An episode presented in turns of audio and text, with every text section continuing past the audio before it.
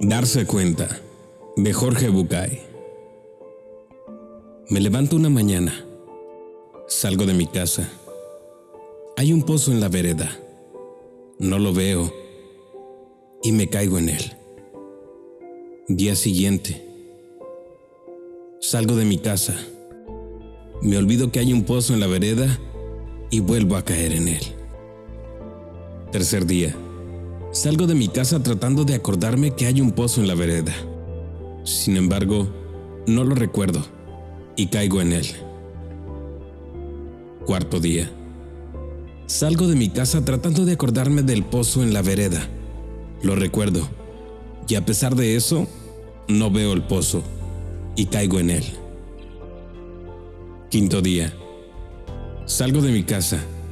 Recuerdo que tengo que tener presente el pozo en la vereda y camino mirando el piso y lo veo.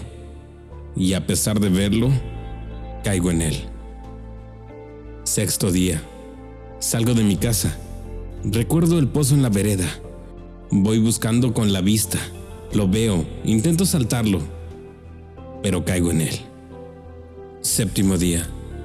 Salgo de mi casa. Veo el pozo. Como carrera. Salto Rozo con las puntas de mis pies el borde del otro lado, pero no es suficiente y caigo en él. Octavo día. Salgo de mi casa. Veo el pozo. Tomo carrera. Salto. Llego al otro lado.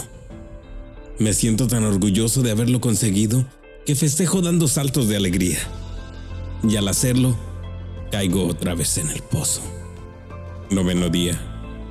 Salgo de mi casa, veo el pozo, tomo carrera, lo salto y sigo mi camino. Décimo día. Me doy cuenta recién hoy que es más cómodo caminar por la vereda de enfrente. Darse cuenta, incluido en Libros para Pensar de Jorge Bucay.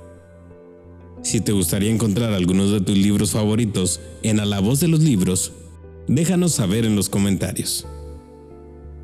Yo soy Alex Ruelas. Hasta la próxima.